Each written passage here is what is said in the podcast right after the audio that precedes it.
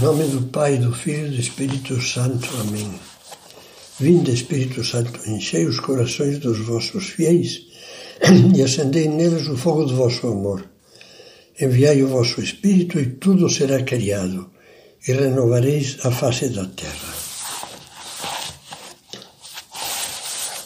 Dedicamos as meditações anteriores a um dos traços principais da fortaleza a coragem de empreender, de enfrentar a realização de coisas difíceis e de coisas grandes. Então, a magnanimidade. Outro traço é a capacidade de resistir, de vencer, como diz o Catecismo da Igreja, o medo, inclusive da morte, de suportar a provação e as perseguições a fortaleza dispõe a pessoa para aceitar até a renúncia e o sacrifício da sua vida para defender uma causa justa. Até aqui o número, mil, o número 1808 do Catecismo. Esse aspecto da fortaleza resume-se numa palavra: paciência. Santo Tomás de Aquino afirma uma e outra vez que esse segundo traço da virtude da fortaleza é o principal e tem como ponto culminante o martírio, dar a vida por Deus. A palavra paciência procede do latim pati, que significa padecer. A virtude da paciência é, de fato, a arte de padecer. Quando está vitalizada pela graça do Espírito Santo, pode-se definir como a arte de sofrer com fé, esperança e amor, sobretudo com amor. É muito sugestivo o fato de que São Paulo, no seu famoso hino à caridade, quando enumera os traços principais do amor cristão, coloque em primeiro lugar a paciência. O amor é paciente depois dirá é benigno, etc. É o que ele procurava praticar. Aos Coríntios escrevia: Suporto tudo por amor dos escolhidos. E aos Colossenses: Alegro-me nos sofrimentos suportados por vossa causa. Com seu estilo conciso, Santo Tomás escreveu: Só o amor é causa da paciência. Quer dizer que toda impaciência tem como causa a falta de amor, de amor a Deus ou de amor ao próximo ou de ambos. Eu faria um parênteses excluindo coisas que não são propriamente falta de virtudes.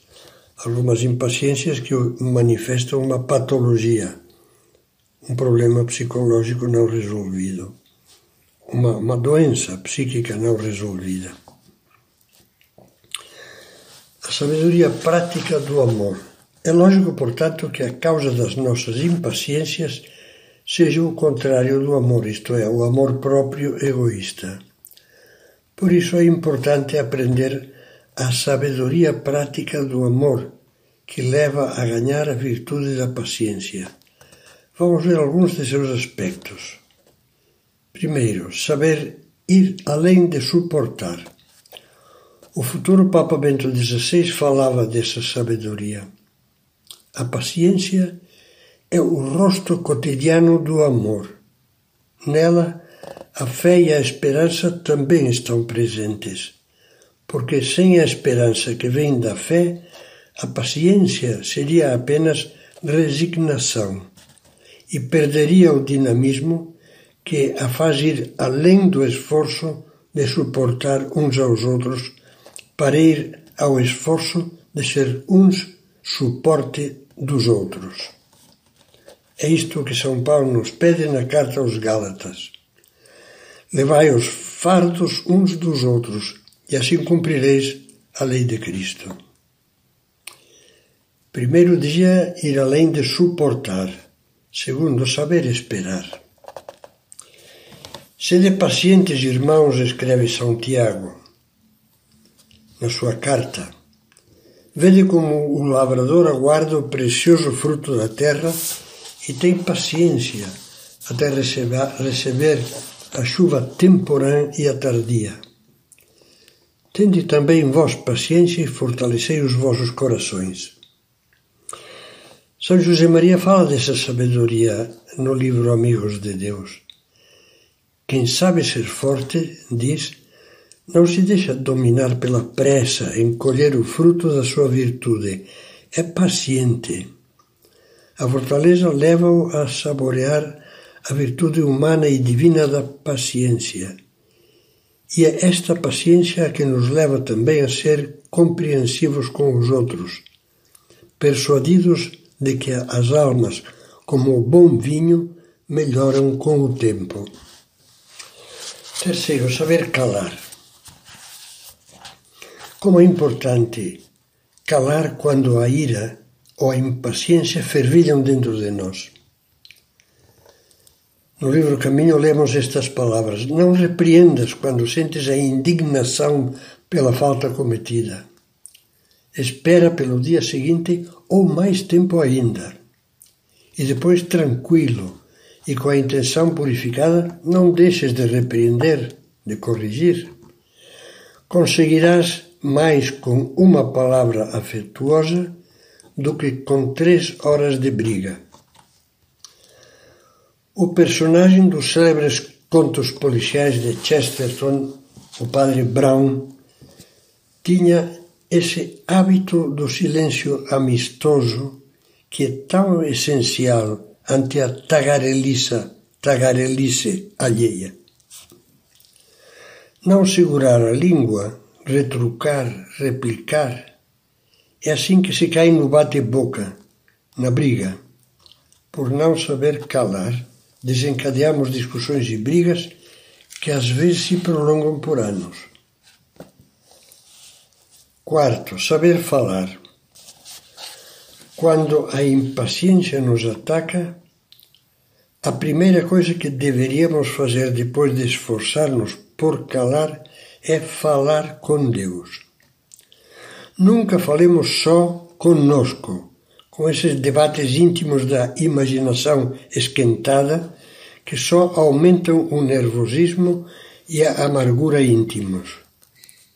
Menos ainda falemos irritados com a pessoa que provocou a impaciência, querendo mostrar-lhe que nós temos razão e ela não. Primeiro, portanto, e às vezes por muito tempo, falemos com Deus, fazendo oração, procurando ver com Ele a verdadeira dimensão das coisas, pedindo-lhe forças para carregar a cruz com serenidade, suplicando-lhe que nos comunique um pouco da paciência com que Cristo enfrentou o juízo iníquo, o caminho da cruz e a crucifixão. Experimentemos também invocar a nossa Mãe Santa Maria, dizendo-lhe: Rainha da Paz, rogai por nós. Rainha da Paz, rogai por nós. É uma oração de uma eficácia impressionante. E também será oportuno muitas vezes falar com quem nos possa orientar espiritualmente sobre a melhor maneira de santificar as contrariedades. Enfim, saber praticar as mortificações da paciência. Em vez de comentá-lo agora, eu vou incluir essas mortificações nas perguntas do questionário que vamos começar a fazer agora mesmo. Vejo claramente que uma das manifestações principais da fortaleza é a paciência, que leva a resistir às dificuldades, ao sofrimento e ao cansaço, sem cair em queixas nem no desânimo.